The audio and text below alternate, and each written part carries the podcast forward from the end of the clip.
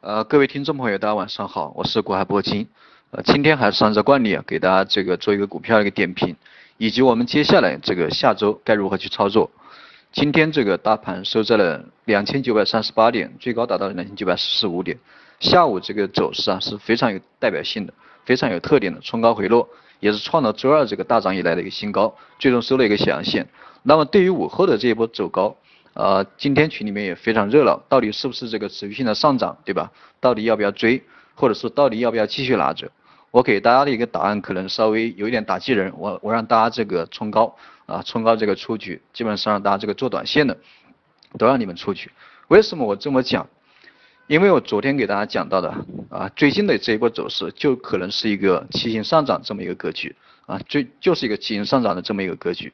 那么今天拉出一个。阳线以后啊，冲高回落，我觉得这种力度的话，这个支撑支持不了这个大盘的继续上涨，因为我们一直在讲这个一鼓作气，再而衰，三而竭，对吧？那么今天这一波力度啊，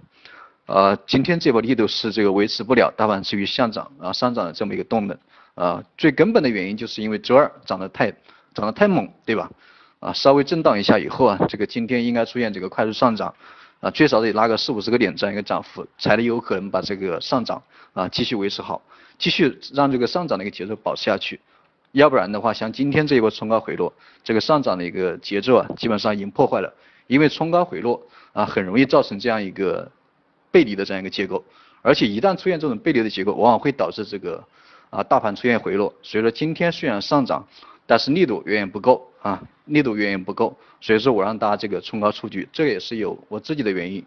那么我们结合我们今天这个在群里面发布的一些建议啊，包括我刚刚讲的一个内容，对于下周的话，下周这个大盘周初的时候应该会出现一个回落的一个走势，这个也是为什么我让大家去今天冲高出局，然后下周让大家接回来，因为现在的一个行情我们就是以震荡的行情来对待。还有你们是做短线的，对吧？所以说我们尽量这个高抛低吸，采取这样的一个策略。既然当成震荡嘛，对吧？震荡肯定是高抛低吸啊，又没什么趋势，对吧？所以说我们下周啊，下周我再大带大家这个啊集中的一个进场。呃，短期之内这个大盘肯定是没有什么风险的，因为我反复讲这个五月份的一个最后一天，对吧？五月三十一号拉了一个九十多个点的一个涨幅，那么这样的一个大阳线出现以后啊，也彻底的改变了这个周线的一个格局啊，包括月线，对吧？最后一天逆转。收了一个十字星，所以说这样一个大阳线，它就是一个起跌起啊止跌止跌起涨这样一个信号，所以说震荡以后啊，大盘可能还会继续上涨，这是关于这个今天这一波行情带给我们需要思考的地方。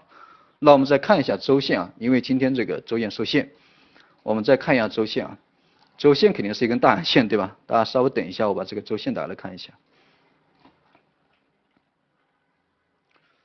呃，周线这个经历过连续两根那个低位的十字星以后啊，这个这个星期出现了一个中阳线啊，这根阳线的话应该是，呃，应该是非常好，包括日线也是一样，五日均线上穿十日均线形成金叉以后啊，不断的发散，而且五日均线跟十日均线也带动了这个二十均线这个调头向上，对吧？上穿这个二十均线以后啊，向调头向上。那么关于这个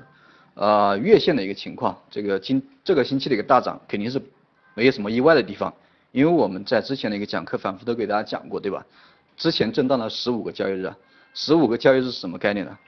你们可能做股票也就两三年时间，可能长的也就四五年时间，你们基本上都没有见过这样的一个缩量啊啊缩量震荡持续这么久，四五个交易日啊没有什么方向，这样一个箱底的一个震荡，这种情况是非常罕见的啊非常罕见，在股市里面基本上这种这种情况没多少啊没多少，所以说。震荡了这么久，出现了一根大阳线，这个也没有什么，没有什么这个意外的地方，但是还是跟我们预想的不一样，因为我，因为我之前这个在震荡了十二、十三个交易日以后啊，我就啊提到这个下周可能会出现一波，下周一或者周二，我时间点都告诉大家了，对吧？周一、周二会出现一个五十个点到八十个点这样一个中阳线，啊，五十个点到八十个点，但是那一天的一个涨幅达到了九十多个点，这个也是出出乎我们这个。意料之外的一个地方，那么经历过这一波上涨以后，不仅补掉了五月九号的一个下沿缺口，而且周线也是补掉了周线的一个缺口，而且这样的一个周线也是，呃，周线也是吞掉了之前三根三根这样一个，呃，三根这样一个阴线，对吧？三根这个周阴线，啊，所以说这个短线的话，从周线来讲，它也是具备了一个技术支撑这么一个特点，所以短线这个大盘出现这个再次破位的情况，这个啊这个基本上不基本上这个不大可能。所以短线这个股票的一个安全性啊，这个是应该是非常高的。如果说你做这个中线的朋友，可以忽略不计啊，对待这种震荡的行情可以忽略不计。如果说你做短线的朋友啊，尽量这个可以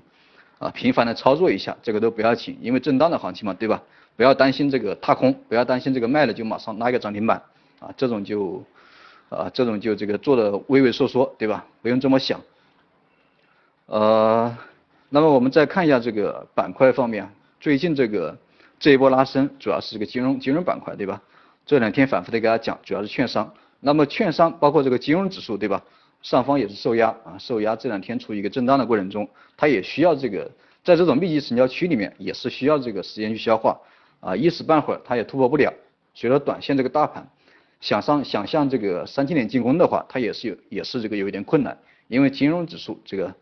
啊短线上涨这个难度比较高，所以说需要这个其他板块来接力。如果说其他这个板块这个不接力的话，那么大盘这个震荡下跌啊，这个是非常常见的，但是下跌也下跌不了多少啊，这个是肯定的，下跌不了多少。那么现在这种。啊，这种行情的话，你们需要关注哪几个板块？啊，大需要关注哪几个板块？因为最近这一段时间，这个虽然说大盘持续的一个震荡，但是个股方面还是有很多个股啊实现了一个比较不错的一个涨幅。今天大家这个在群里面讨论的可能都是一些追高的股票，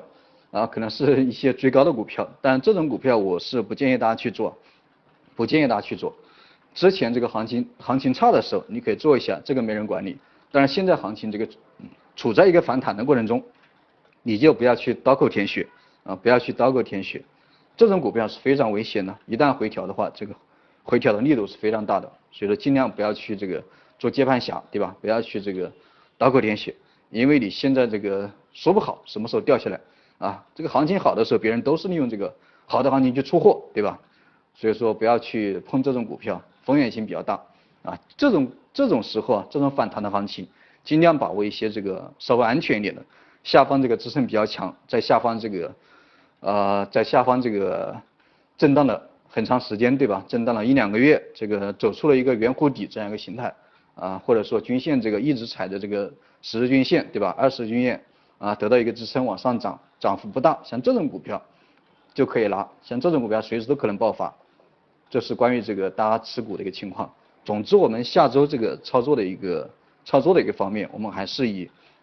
震荡的行情去对待。下周一下周二不出意料啊，很有可能是一个回调的走势。那我们下周一下周二，我们再看一下这个回调的力度，再进场，好吧？再进场。这是关于股票的一个基本的一个分析。